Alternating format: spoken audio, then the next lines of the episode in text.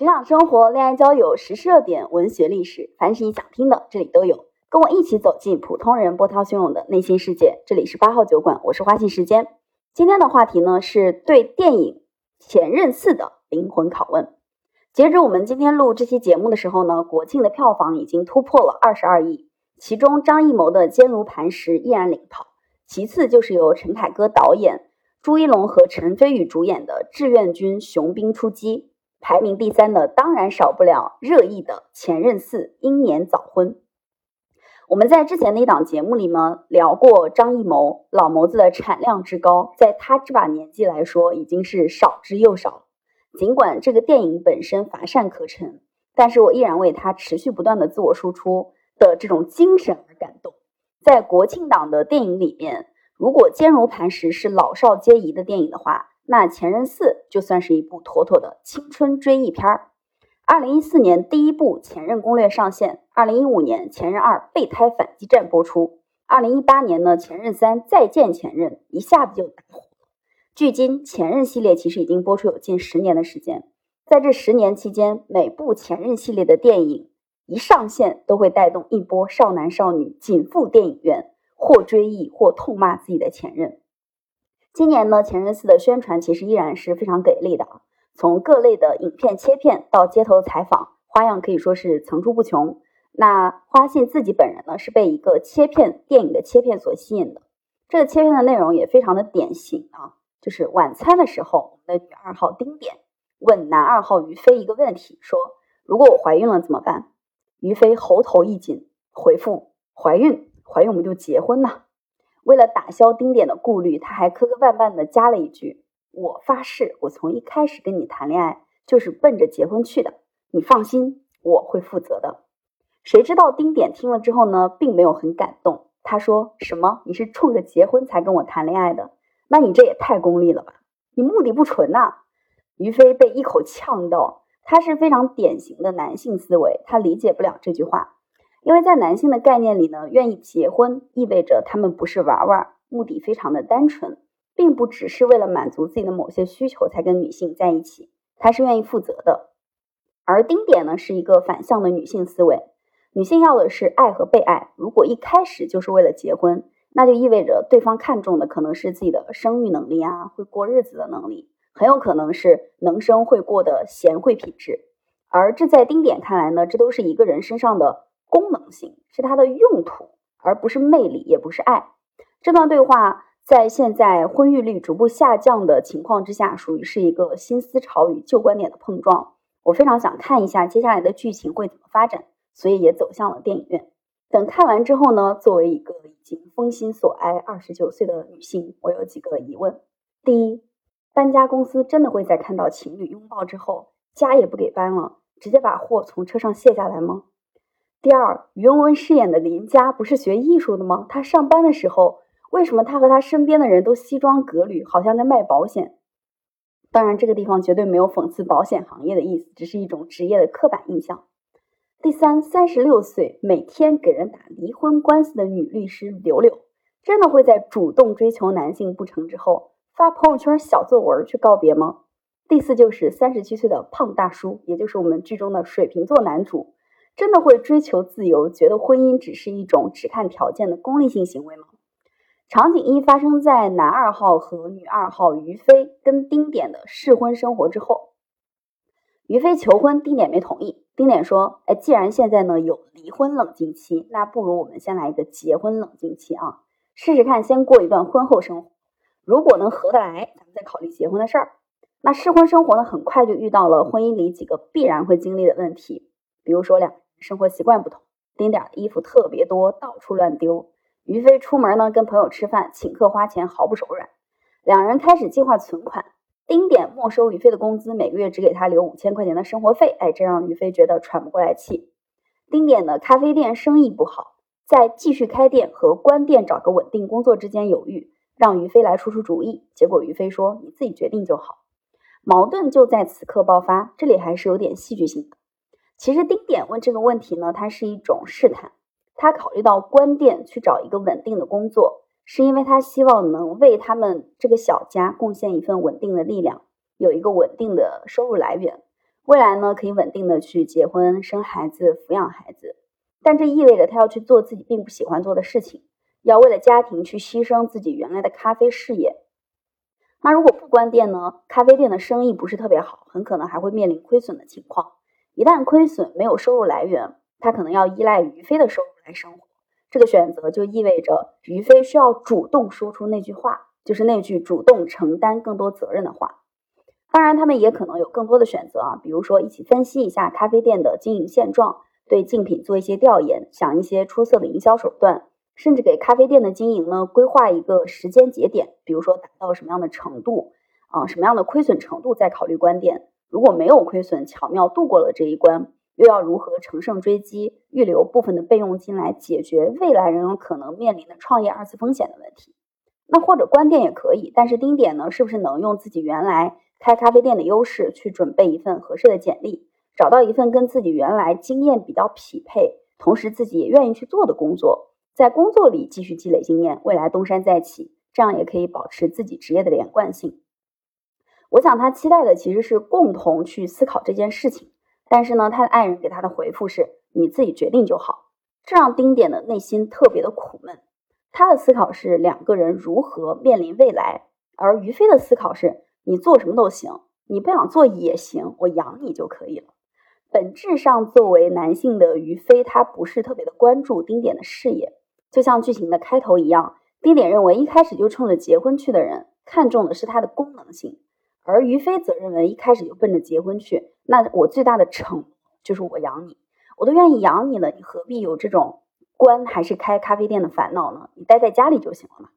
在旧社会，女性呢拿自己的子宫去换取温饱，男性用埋头工作赚钱养家换取后代，双方各取所需。这种行为模式呢已经延续了几千年，但我们现在是。妇女也能顶半边天的社会，女性意识的觉醒，女性在社会中的攻坚力量逐渐的拔高，但是我们的思想其实没有跟上我们行为的潜质。于飞认为你依附我就可以了，但丁点呢，他不是这么认为的。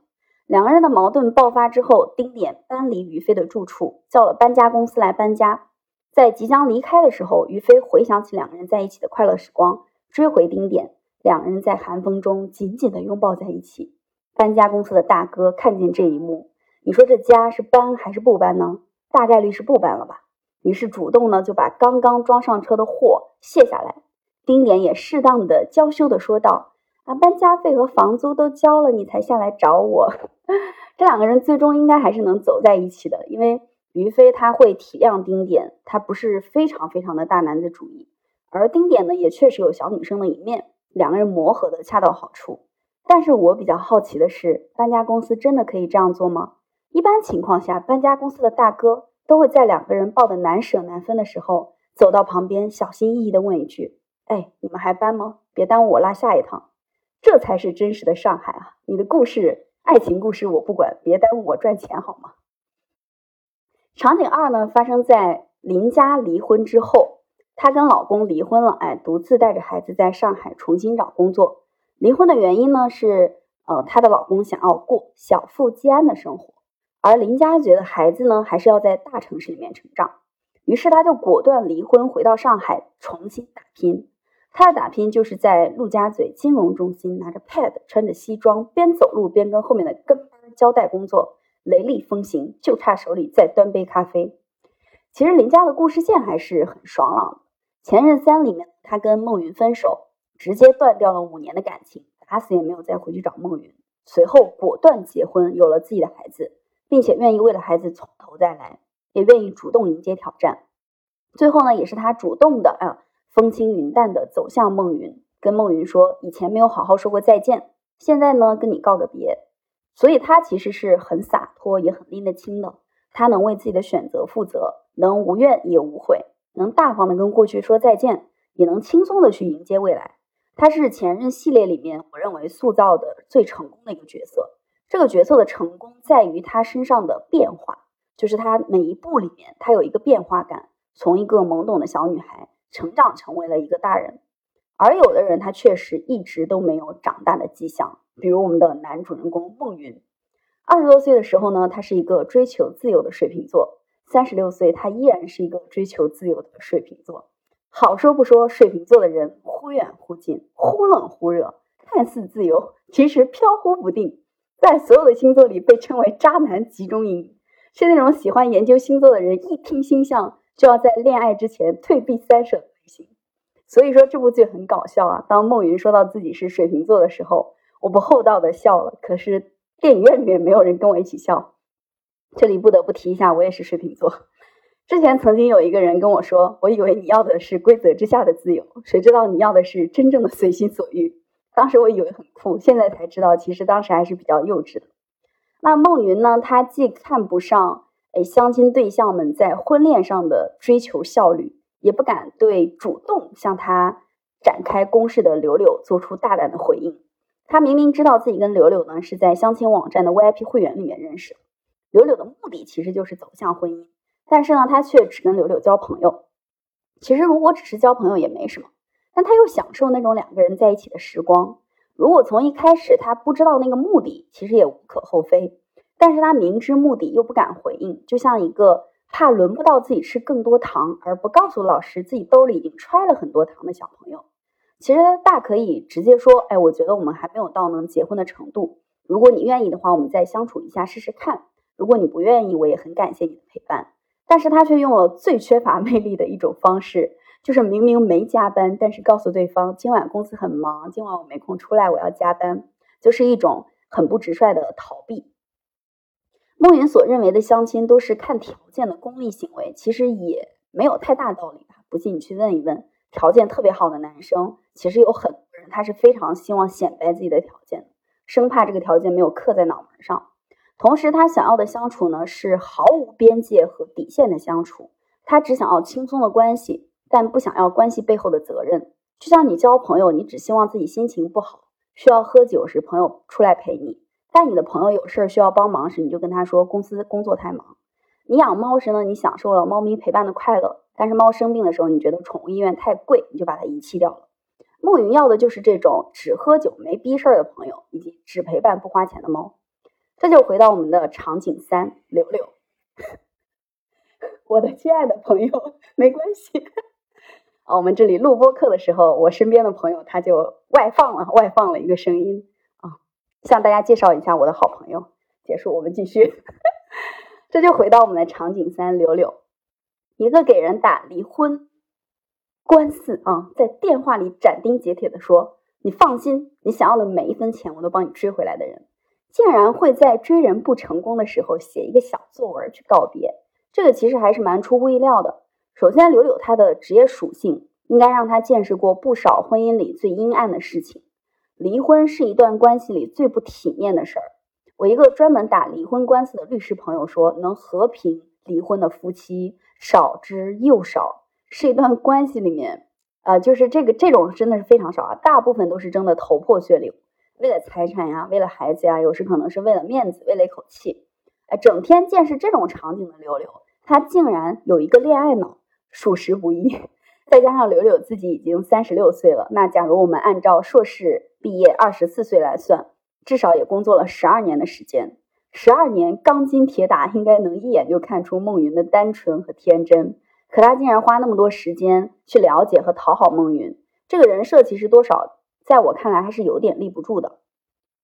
前任四播到最后的高潮的时候呢，丁点和于飞边哭泣边拥抱。哎，孟云在大街上寻找着柳柳，我左边和右边的小姐姐都哭得很很痛啊。前排的女生边哭边躺倒在了男朋友的怀里，而我坐在座位上，心如磐石，面如铁色，大脑飞转，心想有没有大数据看板能看到前任四的票都是被哪个年龄段的人买走的？想看看哪个年龄段的用户会喜欢这种桥段，未来搞创作时是不是应该设计一些抓马的场景来迎合这个年龄段的受众？以上就是我对前任四的灵魂拷问。那今天的话题呢就到这里，感谢大家收听。如果你有想聊的话题，也可以加微幺五二七三八零九九发送你感兴趣的话题，我会抽取一部分开专场。我们下期见，拜拜。